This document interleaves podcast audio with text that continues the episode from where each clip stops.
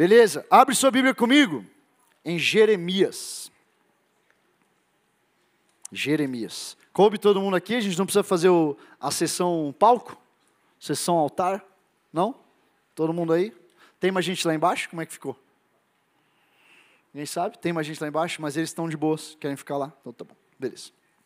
Porque tem lugar aqui em cima, tá? Se vocês quiserem. Aqui, ó, esse cantinho aqui do teclado é especial. Mas se você quiser ficar aí, tá tudo bem. Jeremias, abre comigo Jeremias. Eu vou focar em algo. Tá, deixa eu te, deixa eu te falar uma coisa. Eu tinha uma mensagem. Hoje é um dia especial. Hoje é um dia bem especial e eu estava me preparando e, e, desde, desde alguns meses já, Senhor, o que, que é essa mensagem que o Senhor quer que eu leve? Você sabe que a gente está nesse finzinho, você sabe que agora a próxima liderança vai vir ainda mais forte. Mateus e Suelen vão levar isso aqui para um lugar incrível, o lugar que o Senhor tem que vai ser ainda mais alto e a gente está só o, o teto que a gente chegou vai ser o chão deles, e eu fico muito feliz por isso. Agora, o Senhor começou a colocar, tá, o que, que é essa palavra? O que, que é essa, essa última essa última chance? E eu tinha uma palavra até que eu fui ler na nossa leitura diária, Jeremias 12. E quando eu li Jeremias 12, cara, você sabe quando aquele versículo pula para o seu coração? Você sabe? Na verdade, deixa eu ser bem honesto com você, dessa vez ele não pulou da página. Porque esse foi um dia que eu estava saindo, eu acho que foi para a reunião de pastores e presbitério que eu tinha aqui, e não deu tempo de eu ler a Bíblia, e eu estava ouvindo Bíblia em um ano no Spotify. Mas alguém teve momentos como esse no ano ou só eu? Ah, e às vezes acontece. Eu tento muito ler, mas algumas vezes eu estou ouvindo. Então eu estava ouvindo no som do carro, e naquele pulou da página, mas ele pulou lá do alto-falante, fez assim, ó, pum! E de repente comecei a encaixar um monte de coisa e eu senti do Senhor, essa é a pregação. Então, essa semana eu mudei aquela pregação que eu sentia que eu ia fazer para essa aqui. Antes da gente ir para Jeremias 12, eu só quero dar um contexto para você de quem é Jeremias. Então, vai aí em Jeremias 1. Jeremias 1. Eu amo, eu amo o chamado de Jeremias, cara. Então eu quero deixar com vocês o chamado de Jeremias, tá? Eclectos, que vocês recebam isso, o chamado de Jeremias para vocês hoje. Jeremias 1. Eu vou ler a partir do versículo 5. Olha só o que o Senhor diz para esse profeta: Antes que eu te formasse no ventre materno, eu te conheci. Você pode receber nessas palavras para você? Você pode fazer isso enquanto você lê? Tá bom. E antes que saísse da madre, te consagrei e te constituí profeta às nações. Ecléx tem um manto profético esperando ser agarrado. Eu quero saber quem vai agarrar ele aqui. Eu, cara, eu, eu anseio pelas vozes proféticas que vão sair dos geracionais da Zion. Eu anseio, eu anseio por isso. Então, lhe disse eu, olha a resposta de Jeremias, né? Senhor Deus, Eis que eu não sei falar, porque eu não passo de uma criança. Se, a gente é muito bom, né, de dar desculpa para o Senhor. A gente é muito bom. O Senhor acabou de falar que você vai ser um profeta, irmão. O que, que tem a ver se é criança ou não? Mas a gente é muito bom de fazer isso, eu e você também. Mas o Senhor me disse: Não diga, Jeremias, não passe de uma criança, porque a todos a quem eu te enviar, irás. E tudo quanto eu te mandar, falarás. Será que você pode repetir isso comigo? Tudo. Oh, desculpa, começa no outro. todos, para quem o Senhor me enviar, eu irei. E tudo quanto me mandar, falarei. Aí é uma boa oração, né? Uma boa oração para a gente fazer diariamente. Não temas diante dele, o Senhor fala, porque eu sou contigo para te livrar. Depois estendeu o Senhor a mão, tocou-me na boca, e o Senhor me disse: Eis que ponho na tua boca as minhas palavras. Olha que hoje te constituo sobre as nações e sobre os reinos, para arrancares e derribares, para destruires e arruinares, e também para edificares e para plantares. Eclético, você pode receber isso? Tá, agora vamos, vamos entender o que é o contexto de Jeremias. Jeremias está recebendo um chamado, que é um chamado difícil. Ele vai ter que falar notícias não muito boas de ouvir. Quem é que gosta de receber aquela palavra, que é aquela palavra, Deus te ama? Deus te ama é uma palavra boa para entregar, certo? Deus te ama é uma palavra fácil de entregar. Agora, quem é que já viveu com aquele conflito de ter que falar com o seu irmão, com a sua mãe, sei lá, com o seu primo, e tem uma palavra que você sente do Senhor que é uma palavra de confronto? É difícil, não é difícil? Você tem que achar as palavras, tem que amor. Jeremias tinha o chamado de falar coisas bem difíceis para um reino inteiro. Então ele estava nessa angústia, nessa batalha, e o Senhor vai afirmando quem ele é. Esse quem você é. Jeremias, não esquece, Eu te coloquei nesse lugar. Jeremias, eu estou tocando a sua boca, eu estou colocando a minha palavra na sua boca. E aonde eu te mandar, você vai. O que eu falar, você sabe que isso aqui é uma coisa que tranquiliza muito a nossa ansiedade? O que, que, que, eu vou fazer? Eu não sei, eu estou em crise. Tem aqui uma oração boa. Senhor, onde você me mandar, eu vou. O que o Senhor falar para eu falar, eu falo. Então, esse é Jeremias, esse é o contexto desse homem de Deus que foi ungido para declarar o que o Senhor tinha em lugares difíceis. Esse homem, agora vai lá para Jeremias 12. Chega uma hora que ele fica numa crise. Ele já entregou algumas palavras bem duras, ele já viu reinados sendo, sendo entregues que não ímpios, de pessoas que, que faziam o mal e de repente começaram a ser exaltadas. E daí Jeremias entra numa crise. E olha a crise que ele entra no versículo 1 de Jeremias 12. Cara, eu amo isso. Tu és justo, Senhor, quando apresento uma causa diante de ti. Para aí, para aqui, para aqui, para aqui, para aqui. Caraca, hoje eu vou pregar, cara. O Espírito Santo está me pedindo para falar um negócio, hoje eu vou pregar. Você está pronto? O Senhor tem uma, o Senhor tem uma palavra para você hoje. Você acredita nisso? Tá, então, então, ora, então ora comigo como você acreditasse. Faz assim, ó, coloca a mão no seu coração e fala assim, ó, Senhor, eis-me aqui. Eu quero receber do Senhor. Não é importante as bocas que são usadas. O que é importante é o Senhor. E aquilo que vai entrar no meu coração, aquilo que vai causar uma metanoia na minha mente. Então eu peço, Senhor, fala comigo, em nome de Jesus. Amém. Tá bom. Olha, olha o que eu amo. Ele vai, ele vai falar uma parada que ele está em conflito, que parece que Deus não é justo. Mas antes dele falar que parece que Deus não é justo, ele certifica de começar a oração dele dizendo: Tu és justo, Senhor. Eu amo isso aqui, porque isso aqui nos ensina nossas crises com Deus.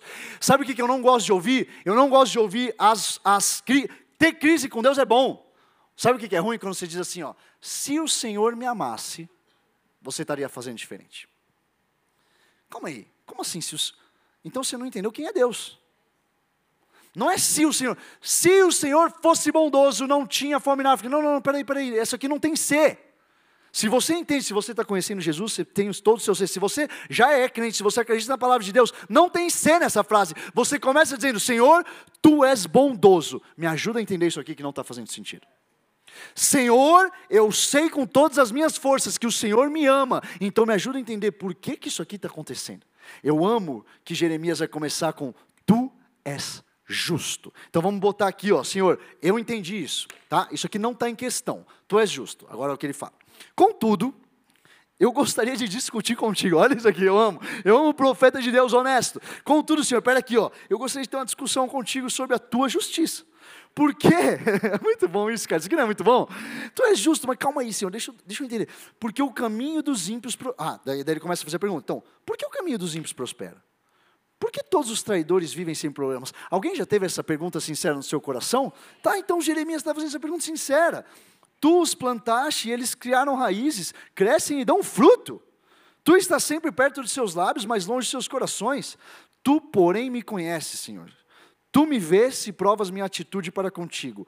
Arranca os ímpios como ovelhas destinadas ao matadouro. Reserva-os para o dia da matança. Tá aí uma oração dura. Fala aí. Versículo 4: Até quando a terra ficará de luto e a relva de todo o campo estará seca?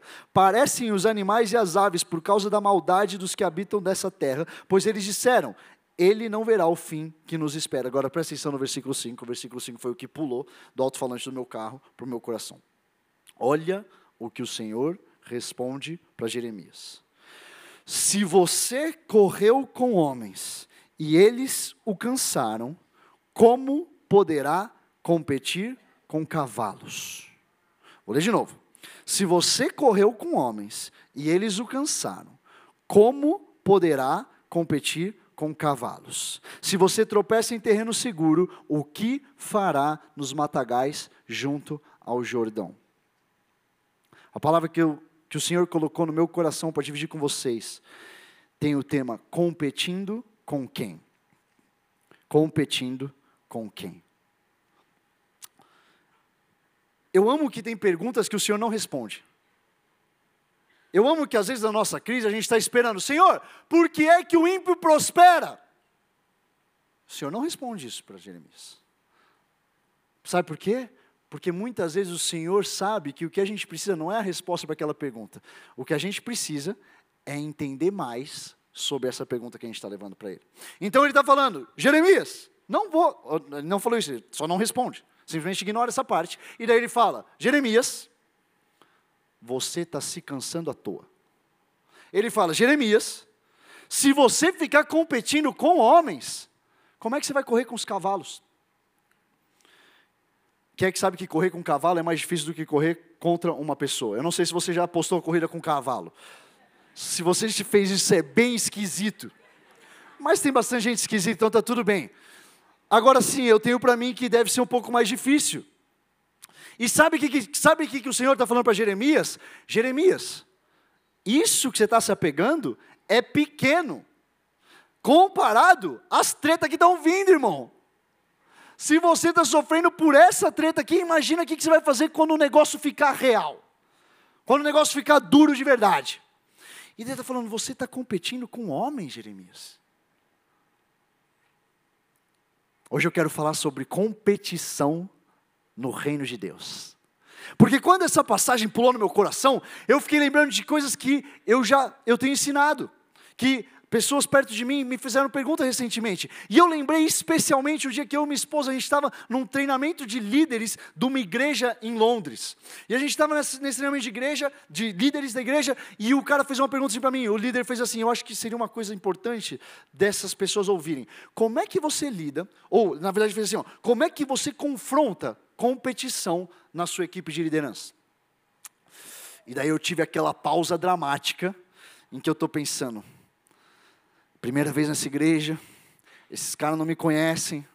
Será que eu vou falar tudo? E de repente, cara, eu falei minha resposta mais honesta. Eu falei, eu não confronto. E deles? Quer? E eu comecei a desenvolver para eles o que eu acredito, e hoje eu pesquisei, porque essa passagem veio no meu coração, eu falei, cara, tem algo que acredito que precisa disso aqui. Por quê? Que competição não é algo sempre ruim. Por quê? Que tem uma competição saudável para a gente ter na caminhada com Cristo. Eu acredito nisso. Eu acredito que existe uma competição saudável na caminhada com Cristo. Deixa, na verdade, eu acredito até mais. Eu acredito que competição é inevitável. É inevitável. Você não vai conseguir caminhar na sua vida sem competir. O que eu acredito é que você tem que entender, uma vez que você está em Jesus, qual que é o modelo correto e saudável de competir. Talvez vocês estão olhando isso e estão pensando, porque eu já falei várias vezes, eu já assumi isso aqui várias vezes, não tenho vergonha, eu sou um dos caras mais competitivos que eu conheço. O que na própria frase já diz quão competitivo eu sou. Porque eu sou tão competitivo que eu quero competir a minha competitividade com você. Outro dia, Paulinho, meu irmão, estava lá na minha casa, ontem, anteontem, não sei, e eu e ele começamos a competir. Não, eu acho que eu sou um pouco mais competitivo que você. E depois, oi? E depois ele começou, não, eu acho que eu sou um pouco mais, porque o Paulinho é um cara que compete bem comigo nisso. Mas ainda assim eu acho que eu ganho. E a gente estava falando, porque ele falou assim, cara, não, estava falando sobre a maratona do Nunes que a gente vai correr em nossos treinos. Estava pensando, cara, 21 vai ser puxado, hein? Deu, é, 21 vai ser puxado. Ele falou assim, é só a gente ir, cara, aquele ritmo tranquilo, desde o começo até o fim. Aí eu olhei assim para ele, aí eu falei, é, o problema é aquele negócio lá, né? Ele falou, que negócio lá? O problema, meu irmão, é quando o primeiro passar a gente. o ritmo saudável e tranquilo no relógio funciona bem, no treino, lá no, no, nas dicas do seu coach funciona bem. A hora que o primeiro te passa, irmão, aí é a hora. E eu sei que eu não sou muito bom nisso. Então, talvez você pensando, ah, André, isso aqui é só para você justificar a sua competitividade. Talvez seja um pouco, mas ainda assim, eu pesquisei, e não sou eu que estou falando, eu quero te trazer o que, que a Bíblia fala sobre isso que é a competitividade. Abre em João 20 comigo. Só para a gente descontrair um pouco. Só para eu falar que existe competitividade na Bíblia, tá bom? E o João 20 veio uma, uma atmosfera junto com, com João 20. É um comando de voz nessa Alexa aí com João 20 que ele apaga as luzes. João 20. Eu amo essa passagem, cara. João 20. No primeiro dia da semana, de madrugada, quando ainda. Estou lendo o versículo 1. Quando ainda estava escuro, Maria Madalena foi ao túmulo e viu que a pedra da entrada tinha sido removida. Então correu e foi até onde estavam Simão Pedro e o outro discípulo a quem Jesus amava. Já começa aí a competição. Mas espera, continua que fica melhor. Tiraram o Senhor do túmulo e não sabemos onde colocaram. Com isso, Pedro e o outro discípulo saíram e foram até o túmulo. Ambos corriam juntos, mas o outro discípulo correu mais depressa que Pedro e chegou primeiro ao túmulo. Eu amo isso, cara, eu amo João. Eu amo João. Tipo assim, eu estou contando aqui a história de como Jesus ressuscitou. Eu estou contando aqui a história de quando a gente chegou no túmulo e não tinha ninguém. Mas deixa eu mencionar aqui que eu corri mais rápido que Pedro. Caraca, eu amo isso, cara. Eu amo isso porque eu faria isso com toda certeza, cara. O Senhor não estava no túmulo, mas de repente é importante eu contar que eu corri mais rápido que o outro. E mais do que isso, ele competia em quem era mais amado eu fico pensando na relação que João e Pedro tinham. Que relação que devia ser essa de João e Pedro, cara. Daí eu lembro, sabe o que? Provérbios 27, 17. Como ferro afia ferro. E eu estou pensando, será que é mesmo para a gente não competir nada? Ou será que eu andar com o meu irmão, que é afiado, que está caminhando com o Senhor Jesus, que está queimando por Ele, e eu tenho uma competição saudável de quem vai fazer mais coisa por Ele, saudável de quem vai ver mais cura acontecendo nessa terra? Sal será? Será que não tem uma coisa aqui que afia e me afia e afia ele. Daí eu fico pensando, será que a competição é uma coisa que é ensinada? Será que é uma coisa. E eu lembro dos meus filhos. Os meus filhos, eu não ensinei a ser competitivo. E eu lembro, agora na Dona Miss Farm, alguns de vocês estavam lá no campo, enquanto Louise saiu apostando uma corrida com a amiguinha dela, em minha direção. A amiguinha dela, eu acho que é uns quatro anos mais velha que, que ela, e contra as chances ela acabou perdendo a corrida. Ela, ela acabou perdendo. E essa amiga dela chegou em mim. E eu ouvi o choro dela lá no meio campo. Mas ela estava desesperada. Desesperada. Ela chegou antes que eu. E ela veio correndo, ela veio correndo, ela veio correndo. E daí, eu estava lembrando dessa, dessa cena e eu estava pensando, eu não me lembro de ter visto nenhuma criança, em nenhuma idade, comemorar perder. Não lembro. Ai, mas é que, cara, tem uma coisa no ser humano que você vai falar: Yes, perdi, cheguei depois. Eu amo tanto, eu sou tão crente, que eu amo o vencedor, então eu comemoro por ele. Ah, para com isso, velho. Para com isso, ama ele, mas tem alguma coisa dentro de você que tem que ficar irritado que você não ganhou. Pô, não, eu sou tão crente, tão crente que eu posso perder. Que? Que? E daí, quando, quando ela veio chorar, ela chegou, e daí a amiguinha dela estava aqui, ela começou a chorar, e uma pessoa que estava comigo começou a falar, não, não, tá tudo bem, as duas ganharam. E eu falei, as duas ganharam não. Isso aqui é uma chance de ouro para eu falar para minha filha, filha, você perdeu. Você perdeu, você tem que entender. Porque você já viu pais fazer isso, fazerem isso? Não, os dois ganharam. Não ganharam.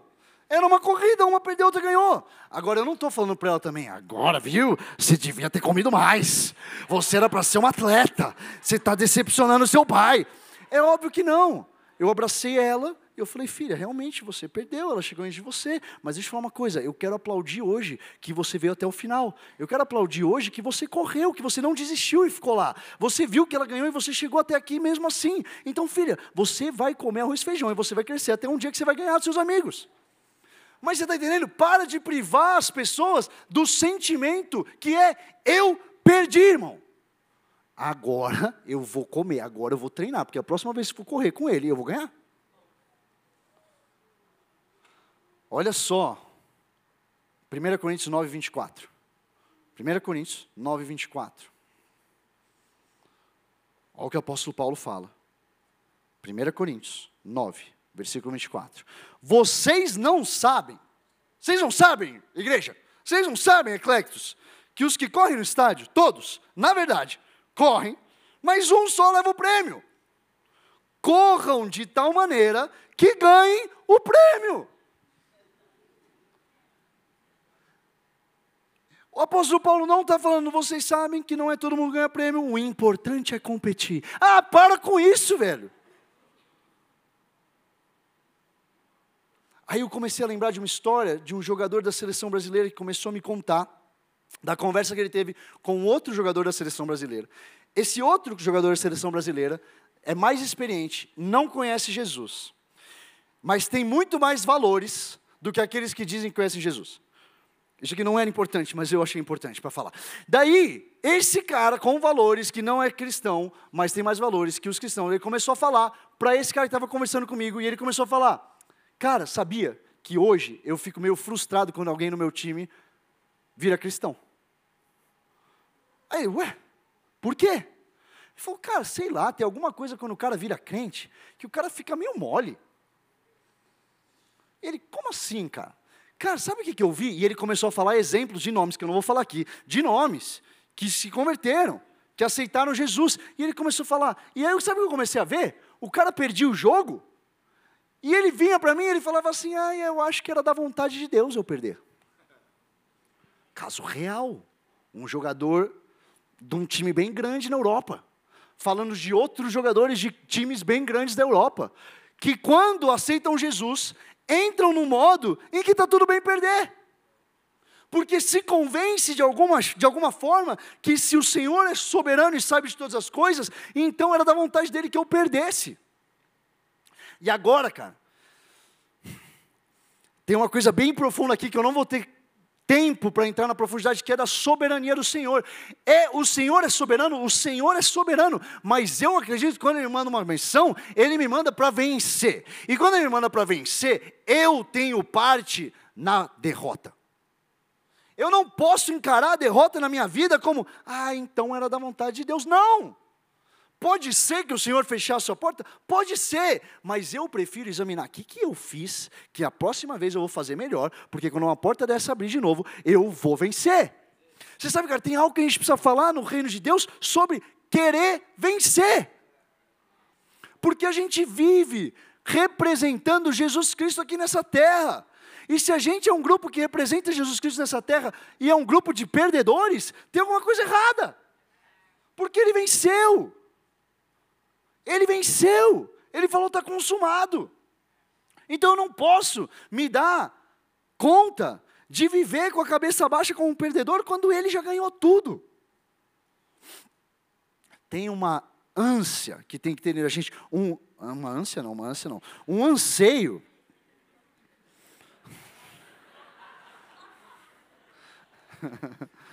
tem um anseio que tem que ter dentro da gente sobre ganhar. Existem maneiras não saudáveis de competir? Com certeza. Existe muita gente competindo que nem um babaca? Com certeza. Isso faz com que a solução seja não competir? Não.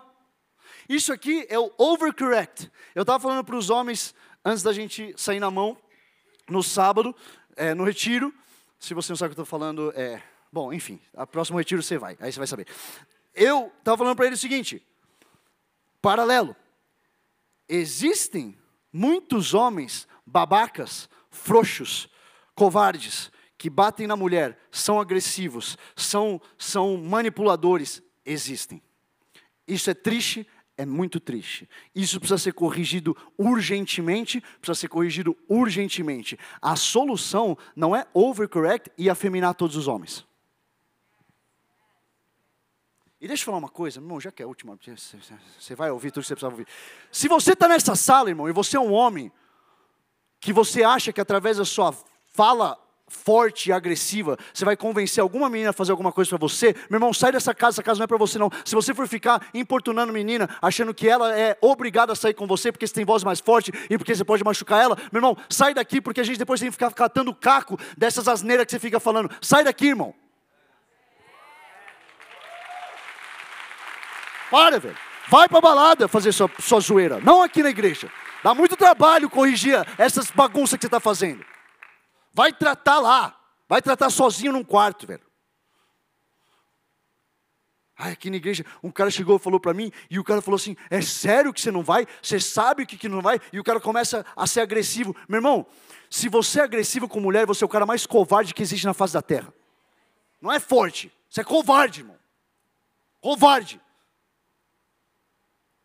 Eu falei com um cara no Vox faz uns anos. Irmão, você quer fazer essa sua zoeira? Vai pra balada. Vai pro bar. Para de zoar as meninas aqui de dentro, velho. Para. Isso aqui não é seu, seu playground, não. Eu tô indo, você está indo para a igreja para pegar mulher, você está no lugar errado, irmão. Fecha parênteses. Só que é bom que você entenda. E se isso é para você, isso é para você. E você vai refletir, e você vai, o Senhor pode redimir, pode redimir, pode fazer uma obra linda na sua vida, mas para de fazer essas palhaçadas aqui dentro. Só que a solução para isso não é o overcorrect de afeminar todo homem. A gente tem que encontrar um balanço em que o homem entenda o que é ser homem, ser forte, não para bater em mulher, mas para proteger ela. Você está entendendo? Você ressignifica essa. Tem um jeito ruim de fazer no mundo, então aqui a gente vai entender o jeito bíblico, o jeito certo, o jeito maduro, o jeito que a palavra diz, não o jeito que eu acho, que você acha, que você pensa, o jeito que a palavra pensa. Esse é o nosso papel aqui. Mesma coisa para a competição. Tem uma competição zoada? Tem uma competição. Então vamos entender o que é a competição que é saudável. E entenda uma coisa antes da gente entrar, que isso aqui é só introdução. O Senhor quer que você prospere. É importante você entender isso. O Senhor quer que você prospere. E isso aqui não tem nada a ver com teologia da prosperidade. A teologia da prosperidade vai dizer: você precisa prosperar para ter um valor. Você precisa prosperar. Se você não fizer isso, se você não está vendo, é porque você está em pecado. Se você não sei o que lá, é um foco em mamon, ao invés de focar no dinheiro. Não é isso que eu estou falando. Mas também errado é você achar que o Senhor não quer que você prospere. O Senhor quer que você prospere, sabe por quê? Eu ouvi Dr. Miles Monroe falando isso aqui, e cara, meu Deus do céu, ele disse assim: ó, isso aqui é, é, é ele, tá? Uma ilustração de Dr. Miles Monroe. Ele diz o seguinte: isso aqui é um produto, certo? Isso aqui foi criado por uma empresa, certo ou errado? Tem uma marca, certo ou errado? Se isso aqui funciona mal, se você compra um desse, dessa marca, e ela funciona mal, ela dá pau, ela não liga, ela fica travando. O que, que, isso, que, que isso depõe contra a marca que criou? Você está pensando, isso aqui é ruim. Você não pensa, esse específico que eu comprei é ruim? É ou não é? Você pensa, que porcaria que é essa marca. Tá, agora entende uma coisa. Você carrega o nome. Você foi feito a imagem e semelhança dele. Dele. Então quando você caminha pela terra, você está com uma marca dizendo Elohim. Você está com uma marca dizendo em você o Senhor dos Senhores. Então, quando você prospera com o coração no lugar certo, humilde, levando a glória para Ele, dizimando, entregando o que é dele, você está fazendo o nome dele mais alto, maior. Você está entendendo? É vontade do Senhor que você prospere, você precisa tomar isso como verdade para a sua vida. Agora, falando isso, eu vou começar dizendo como que é o jeito não saudável de competir, para daí chegar no jeito saudável de competir. O jeito não saudável de competir, então, como não competir, você anota aí. Como não competir? Você não deveria competir, número um, prestando mais atenção nos outros do que naquele que te abençoa. Você não deveria competir prestando mais atenção nos outros do que no que te abençoou. Mateus 20 tem uma parábola muito interessante, que é uma parábola que um senhor da terra chama uns caras para trabalhar. E ele vai, ele fala: "Você começa bem cedo. Você, depois que chegou, que eu peguei um pouquinho mais tarde, chega no meio da tarde. E vocês os últimos, vocês vão chegar bem para o finzinho. E quando ele vai remunerar, ele remunera igual para todos. Aí olha o, olha o final desse versículo, lá, no Mate, lá em Mateus 20. Mateus 20, versículo 11, olha isso, Mateus 20, versículo 11, olha a reação desses homens. Quando receberam começaram a se queixar do proprietário da vinha, dizendo-lhes: Esses homens contratados por último trabalharam apenas uma hora, e o Senhor os igualou a nós, que suportamos o peso do trabalho, do calor do dia. Olha aqui, essa é a nossa reclamação, cara. Eu e você, tá aqui, ó, tá no tom. Você não consegue nem ler isso sem o seu tom de mimimi e reclamação. Você não consegue. O peso do trabalho. Não é se a gente estava trabalhando, não. O peso do trabalho e o calor do dia. Ah. Versículo 13. Mas ele respondeu a um deles: Amigo, amigo, amigo, amigo, amigo, não estou sendo injusto com você. Você não concordou em trabalhar por um denário? Receba o que é seu e vá. Aqui uma palavra, irmão, para o seu ano. Receba o que é seu e vá. Eu quero dar o que foi contratado por último mesmo que lhe dei. Não tenho o direito de fazer o que quero com o meu dinheiro. eu amo essa passagem, cara. Ou você está com inveja porque eu sou generoso. Assim, os últimos serão os primeiros e os primeiros serão os últimos. Outra passagem, outra passagem que mostra a rixa de João e Pedro. Vai lá comigo em João 21. essa rixa, irmão, essa rixa era braba. Essa rixa aqui, cara. Pedro, aquele que correu mais devagar. João 21. Versículo 20. Então Pedro, isso aqui foi depois que Jesus ressuscitou, pesca maravilhosa, eles viram, voltaram, tinha peixe fresquinho sendo servido. Pedro fala que ama três vezes, pede para cuidar das ovelhas. Irmão, isso aqui é a restauração de Pedro. Tá? Isso aqui é Pedro finalmente tendo a chance de falar para o Senhor que amava. Isso aqui é, é, é, Pedro recebendo o chamado dele, confirmação, porque tinha recebido antes, mas a confirmação agora vai cuidar das ovelhas. Então é o momento de Pedro. Olha onde vai a visão de Pedro. Pedro, então, depois desse encontro incrível, voltando-se, viu que também o ia seguindo o discípulo a quem Jesus amava. Lembra que é João falando isso, tá? Então, lembra isso, é João contando essa história, do ângulo de João, o qual na ceia se reclinara sobre o peito de Jesus, só para lembrar. Só para lembrar, fui eu, tá? Eu que estou escrevendo, que me deitei no peito de Jesus e perguntar, Senhor, quem é o traidor? Vendo, pois, Pedro perguntou a Jesus: E quanto a esse? Respondeu-lhe Jesus: Se eu quero que ele permaneça até que eu venha, que te importa? Você pode repetir comigo para que essa, essa situação que você está pensando da pessoa que prosperou e não foi você? Fala assim comigo bem forte, ó. Bem forte, está preparado? Está preparado para falar de verdade isso aqui? Fala assim, ó. O que me importa? Muito bem. Foi a pergunta de Jesus para Pedro. O que te importa, Pedro? Quanto a ti, segue-me. Então, se tornou co corrente entre os irmãos o dito de que aquele discípulo não morreria. Ora, Jesus não dissera que tal discípulo não morreria, mas se eu quero que ele permaneça até que eu venha, que te importa? Meu Deus, cara. Se isso aqui não te confronta além da Bíblia, eu não sei o que vai te confrontar. O jeito ruim de competir é o jeito que você vê outra pessoa prosperando e isso te faz perder de vista aquele que acabou de dizer para você: cuida das minhas ovelhas. Cara, você está entendendo isso? Pedro acabou de receber isso. O a incumbência maior que alguém poderia receber, cuida das minhas ovelhas, daquele mesmo que contou sobre um que deixava as 99 em busca daquele um, daquele que ele sabia quanto amava aquelas ovelhas. Ele ouviu, cuida das minhas ovelhas. De repente ele está indo, cara, o Senhor pediu para eu cuidar das minhas ovelhas. Opa, o que, que João está fazendo ali com ele? Epa, epa, esse João de novo, hein? Jesus, eu vou cuidar das suas ovelhas. Ele vai cuidar do quê?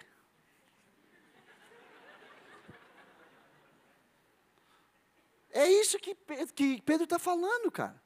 E Jesus dá a resposta. Aí você vai falar: não, Jesus é sempre delicado, é um Deus de amor. Não, não, Jesus fala: que te importa, Pedro? Vem cá, vem cá, vem cá. Aqui no seu ouvido: que que te importa? Não, é, é, é, parafraseando, é o não te interessa. Parafraseando é quem te perguntou. Quem é que lembra da brincadeirinha saudável de quinta série? Quem? É. Quem nunca caiu nessa? Quem? Perguntou. Quem é que te perguntou alguma coisa, irmão? O que, que precisa acontecer com ele? Igual o senhor da vinha que fala assim: você está com inveja da minha generosidade. E o senhor está falando para mim: se eu quero abençoar o outro mais que você, você vai ter que lidar com isso, irmão. Você vai ter que lidar com isso. Eu amo que Jesus fala, depois que ele fala que te, que te importa, ele fala: quanto a ti, segue-me. Irmão, está preocupadão se o outro foi promovido, se alguém está no ministério que deveria ser você, se alguém está liderando o link que não é você. Quanto a você, segue ele. Tá, tem, tem orações na Bíblia que são tão simples. Onde o Senhor mandar, eu vou. Se o Senhor pedir para eu falar, eu falo. Quanto a mim, Senhor, eu vou te seguir. Bill Johnson tem uma fala que ele fala o seguinte: se você se contenta com aquilo que é inferior, você vai terminar adorando um Deus que se parece com você.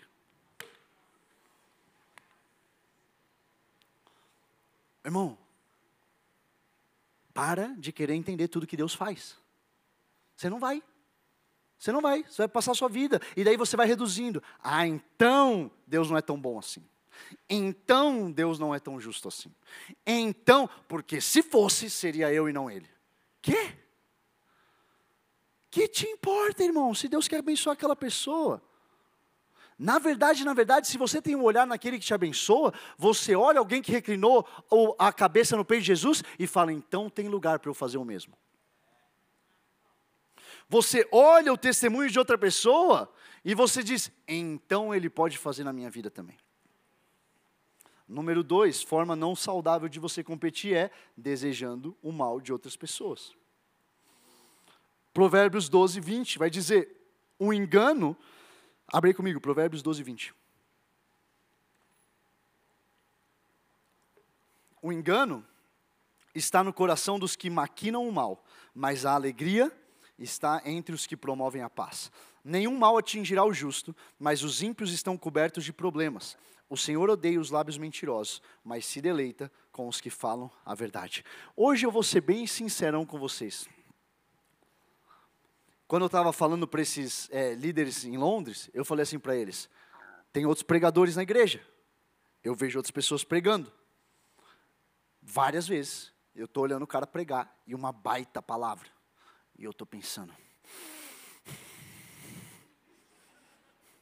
Estou pensando, Senhor, glórias a Deus pelo que você está fazendo, mas. Estou sendo bem sincero. O que é o lugar não saudável? Lugar não saudável é quando eu vejo isso aqui e eu falo, eu desejaria que esse cara caísse do palco do púlpito agora, para que ele pudesse parar de pregar desse jeito.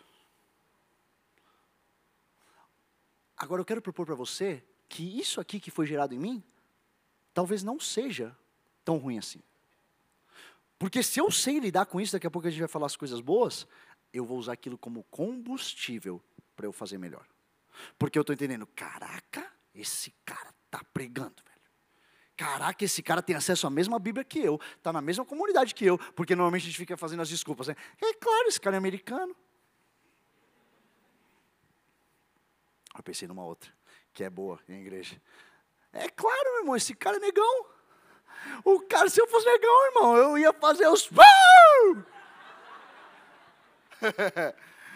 Porque, velho, os caras, pregadores, tipo o Menarango. Vai lá, um brancão tentar fazer o que o Menarango faz. Bom, tem uns caras que tentam. Mas enfim, os, é, é esquisito. É esquisito. Só que a gente é bom. Só que quando Cara, esse cara está fazendo aqui, ele tem acesso, é a mesma Bíblia. Eu, então, meu irmão, eu preciso ralar mais. Então, I better, eu preciso estudar mais. Eu sinto o negócio de Deus, feche os olhos aí onde você está. Eu sinto o Senhor, mesmo nesse começo, mesmo nessas primeiras, trazendo alinhamentos importantes para o seu coração. Eu sinto pessoas aqui que você, enquanto eu falava, começou a vir a sua memória talvez reclamações, talvez algo não bom que essa semana você falou por alguém que você viu prosperando. Eu só quero te dar uma chance, no meio da palavra mesmo, antes da gente terminar, de você só se acertar com o Senhor. Aonde você estiver, se você está sentindo isso, você não precisa vir aqui na frente, você não precisa gritar. Só toma um tempo e fala, Espírito Santo, som do meu coração. Espírito Santo, vem se há em mim algum caminho mal. Senhor, me perdoa quero te pedir perdão, Senhor, por ter usado a minha boca para reclamar, para falar mal de pessoas. Me perdoa, Senhor. Eu sinto aqui que tem uma pessoa, talvez algumas pessoas, que nessa semana você foi, você acabou sendo levada por falar mal de pessoas no seu trabalho. E você nem percebeu, mas na verdade você estava com algo que estava desejando que não fosse aquela pessoa, mas fosse você. Então toma um tempo e só pede perdão para o Senhor. Alinha Ele mesmo aqui no meio do, do track. Amém. Terceira, terceira maneira que você não deveria competir é se vendo como superior ou inferior. Ou me vendo como superior ou inferior. Mateus 10, 25. Desculpa, Mateus 20, versículo 25. Um pouquinho mais para frente do que a gente abriu agora. Jesus os chamou e disse: Vocês sabem que os governantes das nações as dominam e as pessoas importantes exercem poder sobre elas. Não será assim entre vocês, pelo contrário, quem quiser tornar-se importante entre vocês deverá ser servo, e quem quiser ser o primeiro deverá ser escravo, como filho do homem que não veio para ser servido, mas para servir e dar sua vida em resgate por muitos. O problema com a competição não saudável vem do lugar em que a sua identidade tenta ser desenvolvida em volta da vitória. Você tem que desejar ganhar, irmão, você tem que desejar ganhar. Agora, o problema é quando a sua identidade começa a se entrelaçar com o fato de você ganhar. Como eu estava falando e ministrando para minha filha. Eu quero que ela tenha algo no coração dela que deseje ganhar, mas eu não quero que ela ache que ganhando ela tem o meu amor. Você pode ser a última colocada, filha. Você pode chegar depois de uma hora de todos, eu não vou te amar nem um pouquinho menos por isso. Você não vai ser nem um pouquinho menos merecedora do meu amor. Você está entendendo? Só que muitas vezes, na competição não saudável, o que, que a gente vai dizer? Se eu fosse CEO, o Senhor estaria me aplaudindo mais.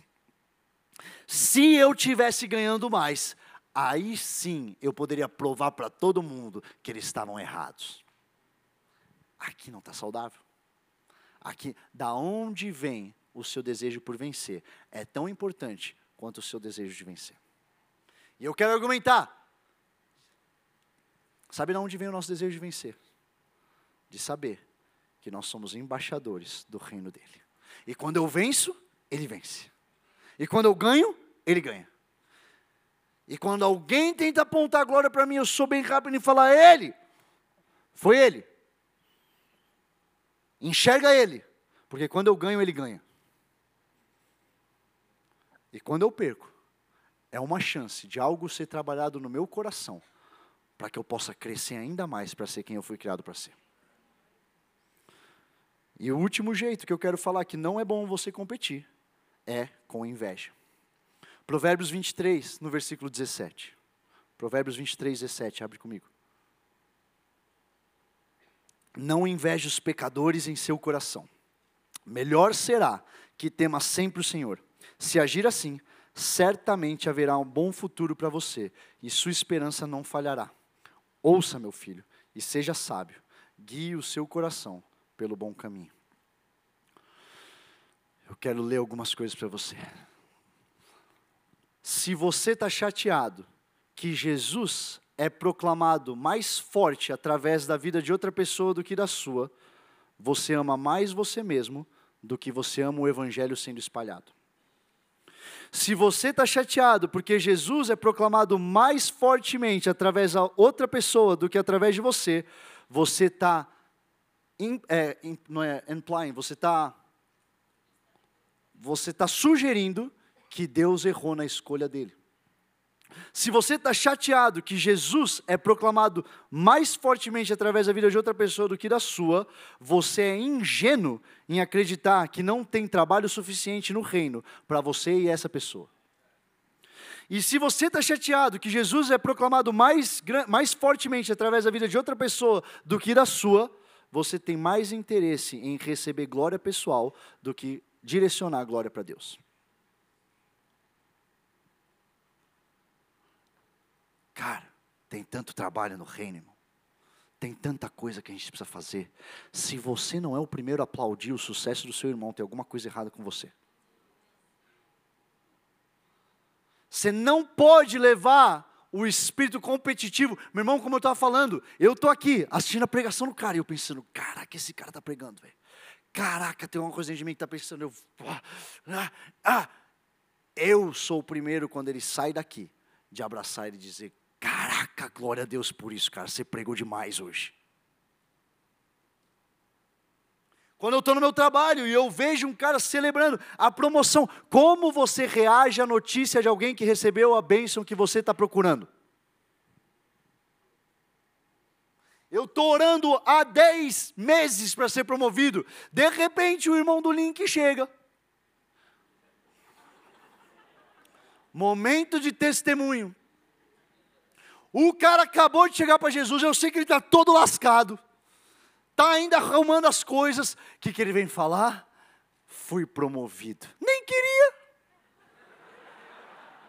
Não estava nem orando. E você está, o quê? O que? Eu ouvi direito? Se dentro de você não tem algo que é capaz de aplaudir a vitória do outro, na bênção que você está esperando para a sua vida, você precisa rever os motivos dentro de você. Irmão, o Senhor então é capaz de fazer para alguém que não estava nem orando. Imagina o que Ele vai fazer para mim orando dez meses. Você precisa conseguir ver Jesus em todas as situações que você está erroneamente vendo a competição com uma pessoa. Eu orei por essa posição e foi um outro cara. Meu irmão, glórias a Deus pela sua vida, porque se Ele fez para você, imagina o que está me aguardando. Porque se Ele fechou essa porta é porque tem uma melhor. Você precisa, como Jeremias orou no começo, justo é o Senhor Deus. Você precisa ter uma convicção inabalável do amor e da justiça dele, que todas as provas que reúnam contra, você ainda diz: justo é o Senhor Deus. Agora me ajuda a entender por que isso aqui aconteceu. Como é que você deve competir então? Número um, você deve competir. Com quem você deve competir? Primeiro, você deve competir. Eu devo competir com o meu eu do passado. Eclesiastes 7, abre comigo em Eclesiastes 7. Eclesiastes 7, versículo 10. Não diga, porque os dias do passado foram melhores que os de hoje, pois não é sábio fazer tais perguntas. A sabedoria, como uma herança, é coisa boa e beneficia aqueles que vêm ao sol. Quer uma boa pessoa para você competir? Eu estou te dando agora. Você de dois anos atrás. Você quer uma boa, um bom lugar para essa competitividade que você e eu a gente divide, só que eu sou mais que você? Direciona ela para você do começo do ano. Irmão, tem que ter uma fúria dentro de você que diz: não é possível que eu vou terminar esse ano igual eu comecei. Depois de todo esse fim de semana, todos os encontros que eu tive com Deus, depois de ir para o retiro eclectos, depois de todos os jejuns que eu paguei, eu vou terminar igual. Não vou mesmo. E meu irmão, tem alguns de vocês que precisa dessa fúria hoje, hoje, porque dá tempo ainda. Ai, eu estou olhando, eu estou ficando em crise, cara, porque eu estou igual como eu estava em janeiro. Então é hoje mesmo que você decide que os próximos dois meses ou um mês e meio vão ser completamente diferentes do que esses últimos, porque o Senhor é capaz de remir todo esse tempo. Só que você precisa decidir, você precisa ter uma fúria, cara. O quê? Hoje eu vou ser igual a 10 anos atrás. Hoje eu estou fazendo o mesmo devocional. Hoje eu estou lendo a Bíblia igual. Hoje eu estou fazendo o mesmo jejum do que dois anos atrás. Nem.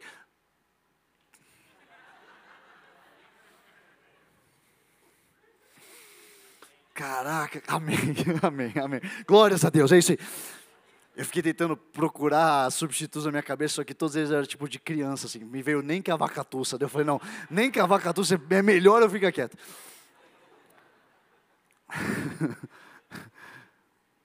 Não dá. Não dá. E ao mesmo tempo, essa mesma competição com o Senhor do passado te leva a ficar irritado com hoje em relação ao amanhã.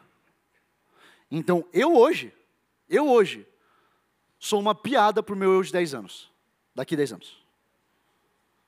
Como é que eu sei isso? Porque meu eu de 10 anos é uma piada comparado eh, quando eu penso hoje. As minhas crises, as minhas dúvidas as minhas afirmações que eu achava que eu sabia tudo. Sabe o que, sabe que é uma piada para mim? Posso ser bem sincero com você, já que eu estou no modo sincerão? Sabe o que, que eu tenho uma angústia de olhar?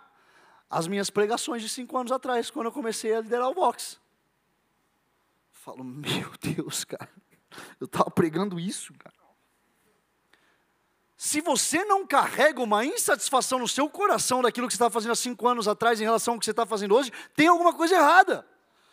Ruim seria, apesar que eu sofro por isso, eu sofro. Vou dizer que eu sofro, eu não sofro, ainda mais que hoje tem YouTube, então é só sei lá e você vai ver o que eu estava pregando. Uns anos atrás ninguém se lembrava que você começou a pregar. Agora tá, tá lá, minha primeira pregação tá no YouTube. É ruim, eu não gosto de ouvir, não gosto de assistir. Agora, pior do que isso seria eu ver aquela pregação de cinco anos e falar: Nossa, estava pregando bem cinco anos atrás, hein? Comparado com hoje, você estava uh, voando. Pô, aí eu estaria mal. É ou não é? Só que alguns de vocês estão felizes, cara, porque cinco anos atrás você estava voando. Porque três anos atrás estava no seu ápice. Quê? Quê? Você quer competir, irmão? Compete com o seu eu do passado. Número dois, você quer um bom target para sua competição? Eu quero sugerir que você compita com quem você foi criado para ser. Filipenses 3, versículo 12. Abre comigo, Filipenses 3, versículo 12. Você conhece essa passagem? Não que eu já tenha obtido tudo isso, ou tenha sido aperfeiçoado, mas prossigo para alcançá-lo. Eu amo isso. Pois para isso também fui alcançado por Cristo Jesus. Irmãos, não penso que eu mesmo já o tenha alcançado, mas uma coisa faço, esquecendo-me das coisas que ficaram para trás e avançando para as que estão adiante, prossigo para o alvo, a fim de ganhar o prêmio do chamado celestial de Deus em Cristo Jesus. Eu quero te dar a definição, minha definição de sucesso. Eu entrevistei umas pessoas e eu já ouvi pessoas falando qual é a definição de sucesso. Eu tenho a minha definição de sucesso e ela foi grandemente influenciada pela, pelo meu pastor. Minha definição de sucesso é chegar no fim dos meus dias nessa terra e saber que cumpri 100% do propósito para o qual fui criado. Sucesso no fim das contas é isso. Sucesso no fim das contas não é o dinheiro que eu vou terminar na minha conta bancária. Sucesso, no fim das contas, não é o tamanho do meu ministério. Sucesso, porque se tudo isso tiver sem o que eu fui criado para fazer, eu falhei. Senhor, eu fui um bilionário. Daí eu chego lá e descubro que não era para ser um bilionário. E aí? E daí eu descobri que eu desperdicei minha energia. Eu fiquei correndo com homem, sendo que eu deveria estar apostando corrida com cavalo. João se definiu como discípulo amado. João foi aquele que se enxergou daquele jeito. João foi aquele que se deitou no peito de Jesus. João foi aquele que teve as visões de Apocalipse. A competição de ser o mais amado te coloca no centro da mira para receber do amor de Jesus. Quer competir, irmão? Eu vou ser o discípulo mais amado. Vocês lutem com isso. Eu vou ser o mais amado. Não, tá aí uma competição boa. Eu sou mais amado. Não, não, não. Eu sou mais amado. Não, eu sou mais amado. Você quer ver que eu sou mais amado? O Senhor me fez isso. Você quer ver que eu sou mais amado? Ontem eu orei por alguém e fui curado. Você quer ver que eu sou. Que competição boa para a gente ter na igreja? É ou não é? Não é competição de quem tem mais dinheiro. Não é de quem tem mais followers. Não, não, não. É a competição. Quem entendeu mais, quem teve mais revelação do amor de Jesus. Irmão, eu aprendi, sendo discipulado nessa casa há 11 anos, pastor Tel, aceitando Jesus e transformando toda a minha vida, ele transformando toda a minha vida, eu aprendi. Eu dou meu sangue, eu saio todo esfolado. Eu fico até a madrugada, quantos dias precisar. Se isso significar cumprir tudo que Ele me chamou para fazer aqui nessa terra. Você quer um motivo para competir? Compete com isso.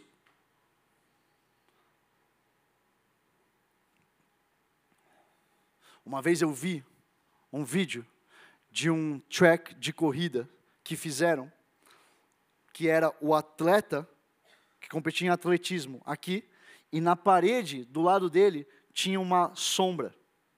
Essa sombra, para ele fazer os 100 metros, os 50 metros rasos, essa sombra era ele mesmo. O melhor tempo dele. Então imagina que ele está correndo não contra uma pessoa, ele está só treinando, mas ele está treinando contra aquilo que ele já fez. Eu gostaria de ter essa ilustração, quando eu penso que essa sombra é quem eu fui criado para ser. E eu estou correndo, e eu estou olhando para aquele cara, aquele cara ali, ó. Meu irmão, aquele cara ali não vai ganhar de mim. Quem é aquele cara ali? O cara que o Senhor me criou para ser. Aquele cara não ganha de mim. Eu termino, eu agarro o pé dele, eu me jogo em cima dele, eu faço o que for, eu jejuo quanto for. para terminar, junto com essa pessoa que eu fui criado para ser. Você não tem que desejar nada no seu coração mais que isso. E aí, sabe o que acontece quando você tem a revelação dessa sombra, a revelação de quem você foi criado para ser? Você, você entende o que Jesus fala quando diz: Que te importa, meu irmão, que o cara está prosperando? Que te importa, cara? Que o cara tem um helicóptero? Que te importa? Porque você entendeu finalmente que você foi criado para ser aquilo. E número três, e último. Você quer competir? Entenda que você está competindo contra um inimigo só. Todos nós não competimos um contra o outro. Competimos no time vencedor de Jesus Cristo contra o time perdedor de Satanás. Essa é a equipe que a gente faz parte. Se você já fez uma competição, se já jogou futebol, vôlei, qualquer que seja o seu esporte, você entendeu o poder do trabalho em equipe. Você entendeu que o cara que é o astro do time, só que o cara não toca a bola, o cara não é disciplinado, o cara é arrogante, o cara puxa o tapete, o cara fica falando mal dos outros. Esse é um cara que ele pode ter a habilidade que for, ele vai estar fora do time daqui a pouco. Agora imagina isso na eclesia de Jesus Cristo, no exército que ele levanta, no corpo que ele faz, que ele diz: irmão, se você é o dedão, para de prestar atenção no coração, se você é o dedão, para de prestar atenção no joelho, para de querer ser o joelho, você é o dedão, irmão, seja o melhor dedão que você pode, por quê? Porque o corpo de Jesus está marchando, porque Satanás vai ser vencido, porque a cabeça está precisando de um corpo para poder tocar no chão e tocar no perdido e levantar ele e tirar as pessoas do inferno. E ele está falando: entenda quem você é e entenda contra quem você está competindo. Junto, todo mundo junto, irmão. Por isso que eu me entristeço quando eu vejo alguém caindo na igreja. Por isso que eu. E cara, que doentio é. Desculpa, cara. Não, vou parar de pedir desculpa. Não vou pedir desculpa por isso. Que doentio é ver cara zoando homens de Deus caindo. Você não entendeu nada, irmão. Você não entendeu que Satanás está comemorando junto com você. Tem duas pessoas comemorando e dando risada: Satanás e você. Eu sabia que esse cara ia cair, eu sabia porque o ministério dele, porque eu não sei o que lá. Meu irmão, entenda o time que você está. Para de falar mal das pessoas, cara. Para de fofocar. Você tem que entender, você está num time contra outro time. E você está sabotando o seu próprio time. E a, a, notícia mais difícil do que essa, irmão, é que o técnico do time que você está sabotando, você não quer desagradar ele. Você não está desagradando só a pessoa do seu time. Você está desagradando o técnico que está aqui, ó, está tentando montar, está botando um para o lado, está botando para o outro, e daí você vem e fica fazendo fofoca da pessoa. E daí você vem e fica falando mal pelas costas. E daí você vem, e cara, você não entendeu. Você não entendeu que está todo mundo competindo contra um inimigo em comum, cara. E quanto mais unido a gente estiver, quanto mais junto. Por isso que o Senhor fala: você tem alguma coisa para resolver com o cara, vai até ele antes de você dar oferta. Antes de se ofertar, vai e se resolve com ele. E na verdade, parte de você mesmo quando você, é você quando ele é o errado. Se você só sabe que tem uma coisa que ele tem contra você, então você chama ele para o café e fala: Ó, oh, vem aqui, ó, isso aqui é uma chance. Pode falar, o que, que eu fiz, cara? Por que você faz isso? Porque você entende que Jesus Cristo está te chamando para fazer isso. Porque você entende quem você é. E você entende que vocês estão no mesmo time, cara. Eclectos. Eu me alegro com o que eu vi e ouvi hoje nesse salão. Eu me alegro de ver o que eu vi no retiro. Eu me alegro de ver como é que a gente começou isso em janeiro e como é que a gente está terminando o ano. Tem algo dentro de mim, eu vou ser bem vulnerável aqui. Na última sessão do retiro, Mateus Alexandre estava pregando e eu estava lá na pregação inteira e daí ele começou a ministrar e daí eu vi onde ele estava indo, e eu comecei a ver, eu estava ali do lado, comecei a ver os líderes indo para cima, e ele, cara, e pessoas sendo batizadas no Espírito Santo. E eu estava meio de fora, e eu falei: É isso, alright. E eu saí. E quando eu estava saindo ali pela saída lateral da farm, eu passei, cara, eu nunca vou esquecer a cena, eu passei pelo, por, por, um, por uma porta. E algo dentro de mim, cara, eu ouvi o Senhor dizendo: servo bom e fiel. Só que, e daí a gente entrou numa sala, eu e a Gabi, e a gente chorou. Não tinha mais ninguém na sala, tinha só eu e ela. E a gente chorou e a gente se abraçou. Só que sabe o que é mais incrível da vida com Jesus? É que aquilo lá não foi um momento nostálgico. Aquilo lá não foi um momento de tristeza. Sabe, sabe o que, que o Senhor me ajudou quando eu aceitei Jesus, quando eu comecei a andar com Ele? Eu comecei a ressignificar essas, essas despedidas que a gente é muito, sei lá, muito meloso. Porque a gente teve aquele nosso momento e a gente agradeceu a Jesus por aquilo que só Ele poderia ter feito, e a gente falou, on to the next. Bora, bora. Glórias a Deus porque eu vi Ele fazer. Glórias a Deus porque eu estou vendo a sequência disso. Glórias a Deus porque eu já estou conseguindo enxergar os frutos daqui dois anos, o que esse ministério vai estar tá voando e fazendo no mercado de trabalho. Esse templo, na verdade, e outros templos que a gente vai ocupar ainda, abarrotados com milhares de jovens. Eu me lembro o dia que a gente estava aqui, a gente recebeu uma palavra profética como Vox, que a gente iria para um lugar, a gente nem lotava esse salão como Vox, a gente estava, sei lá, 100 pessoas aqui, e a gente tinha uma palavra profética que a gente iria para o campus Butantã, porque seriam tantos jovens. Mal eu imaginava naquela noite que seriam tantos e tantos, que teriam dois ministérios que seriam tantos e tantos. E hoje eu quero declarar em nome de Jesus que isso aqui, Ecléxio, vai ter milhares de jovens adorando o Senhor invadindo as esferas. Em nome de Jesus eu declaro isso, que vão ser jovens que vão entender quem são, que vão ser embaixadores do reino de Deus na medicina, no governo, na política, nas artes de entretenimento, nos negócios. Startups vão surgir daqui, jovens vão contar para exame, vão contar e vão ser capa de revista para dizer o que que só o Senhor dos exércitos pode fazer. Isso que está aqui, essas são as sementes que estão nessa casa. Connections vai ser uma aceleradora de projetos, vão ter milhões e milhões de reais sendo investidos em negócios do reino, em jovens que vão ser investidores do reino. É isso que a gente está vivendo aqui. Essas são as sementes. Então, eu não estou tipo, ai meu Deus, foi tão bom, lembra daquele dia, amor? Nunca mais vai voltar. Não, não. Glórias a Deus pelo que Ele fez, isso só me dá uma fé. Imagina o próximo. Imagina o que a gente vai viver.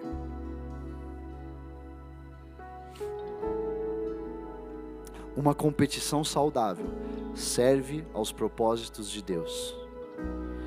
Não tem nada que me dá mais alegria do que vencer uma batalha para Ele. Você entende que não é assim, ó, eu venci, como eu sou bom, deixa eu entender aqui o tênis que eu usei, como foi bom. Não, não, não.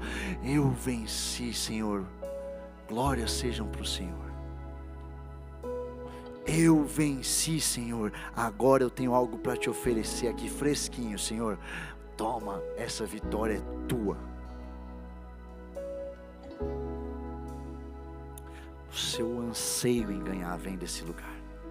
Ganhar para Ele, não para você. Ganhar para fazer o nome dele grande, não para você.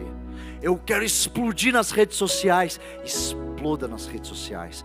Eu quero ser o artista mais famoso que tem no mundo.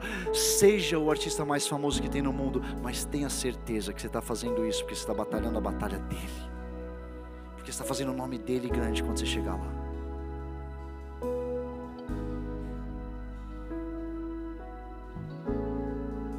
Efésios 6, no versículo 12, que nossa luta não é contra sangue nem carne, mas contra os principados e potestades, contra os dominadores desse mundo tenebroso, contra as forças espirituais do mal nas regiões celestiais. Por isso, peguem toda a armadura de Deus, para que vocês possam resistir no dia mal. E depois de terem vencido tudo, permaneçam inabaláveis. Você, cara, você, você entende como é que essa, esse versículo acaba? Esse versículo não acaba falando, você está batalhando contra Satanás. Se por acaso você ganhar, não, não, não, não é isso que a minha Bíblia fala. Minha Bíblia fala, depois de terem vencido, permaneçam inabaláveis. Sabe por quê? Porque vencer é uma certeza, irmão. Quando você entende, quando você alinha, quando você sabe no time de quem está jogando, vencer é uma certeza. Você sabe aquela sensação, você que jogava bola, quando você era escalado para o time do cara que ganhava sozinho? Você está ligado? Tipo assim, irmão, eu tô aqui, eu não vou perder. Você tem que ter. A, a, a questão é: o que, que você faz depois que você ganha? Depois de vencer tudo, permaneçam inabaláveis. Se você é um crente e não carrega uma ira santa apanhando do diabo, tem alguma coisa errada com sua fé. Tomei um, tomei outro, tomei outro, tomei outro, meu irmão. O importante é competir, não é? O importante não é competir com o diabo, irmão. O importante é você ganhar. Importante é que eu estou ouvindo aqui, ó. Eu estou bem e tomando paulada na cara todo dia, velho.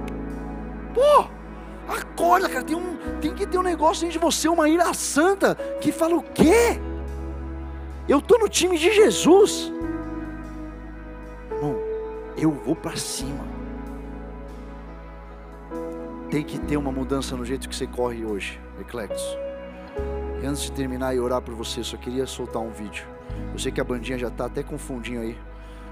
Vocês podem fazer o fundinho para o vídeo, vai ficar meio esquisito. Mas eu queria só passar um, um vídeo e depois a gente volta para orar.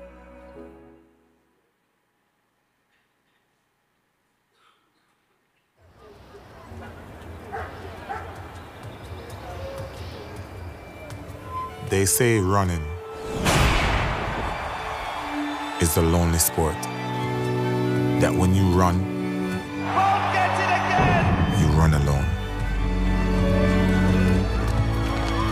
But when I run, I run for Trelawney. I run for Jamaica. Their beliefs run with me.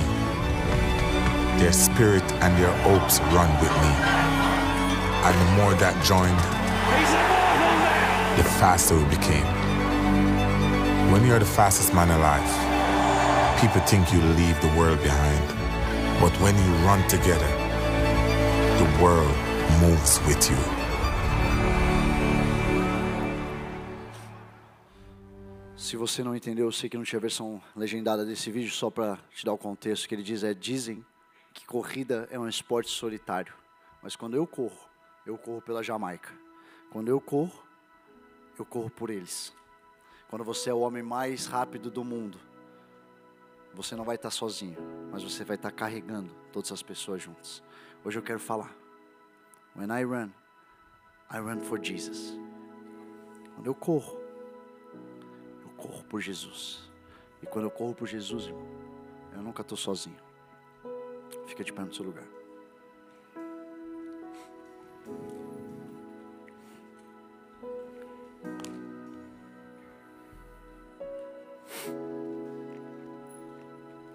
Senhor Deus, eu exalto o teu nome nessa noite. O Senhor é o Rei dos Reis, o Senhor é o Senhor dos Exércitos, o Senhor é o Príncipe da Paz, Pai das luzes, Pai da eternidade, aquele que era, que é e que há de vir. O governo, Senhor, está sobre os teus ombros majestoso Senhor. Elohim, El Shaddai. Nós adoramos o Teu nome. Eu quero orar nessa hora. Senhor Deus, tudo aquilo que é espírito de inveja, de fofoca, tudo aquilo que são palavras torpes que foram lançadas. Eu oro agora expulsando elas desse lugar em nome de Jesus Cristo. Alinhe os nossos corações, Senhor. Isso aqui não é uma oração para outros, isso aqui não é uma oração para a igreja lá de fora, isso aqui é uma oração que começa comigo, isso aqui é uma oração que começa por cada um de nós. Senhor, som dos nossos corações. Veja, Senhor, se há em mim algum caminho mau. Quero te adorar muito mais do que as minhas palavras, Senhor. Quero te adorar muito mais do que as minhas pregações. Quero te adorar, Senhor, com tudo que eu tenho. Eu oro agora, Senhor, por uma injeção de ânimo na vida daqueles que precisam agora. Levante e resplandece em nome de Jesus. Levante e resplandece. Que venha a tua luz sobre nós, Senhor. Que venha o teu chamado sobre nós, Senhor. Eis aqui a tua noiva, eis aqui o teu corpo, disposto a batalhar as tuas batalhas, disposto a correr, disposto a guardar a fé, disposto a perseguir o alvo. Senhor, que o Senhor seja feito vencedor através das nossas vidas, porque quando nós vencemos, o Senhor vence. Eu sinto o Senhor ele trazendo um ânimo novo, um sopro novo para o Eclectos, uma direção nova para os seus caminhos. Você não está só vagando, você não está aqui por engano. Eu quero declarar sobre a sua vida aquilo que o Senhor declarou sobre Jeremias. Antes que te formasse no ventre materno, eu te conheci, e antes que saísse da madre, te consagrei e te constituí profeta às nações. O Senhor está dizendo: não diga, não passo de uma criança, porque a todos a quem eu te enviar, irás, tudo quanto te mandar, falarás. Não temas diante deles, porque eu sou contigo para te livrar, diz o Senhor. O Senhor está estendendo a mão e está tocando a sua boca agora e está dizendo: Eis que ponho na tua boca as minhas palavras. Olha que hoje te constituo sobre as nações e sobre os reinos, para arrancares e derribares, para destruires e arruinares, e também para edificares e para plantares. Em nome de Jesus, eu oro isso hoje. Amém.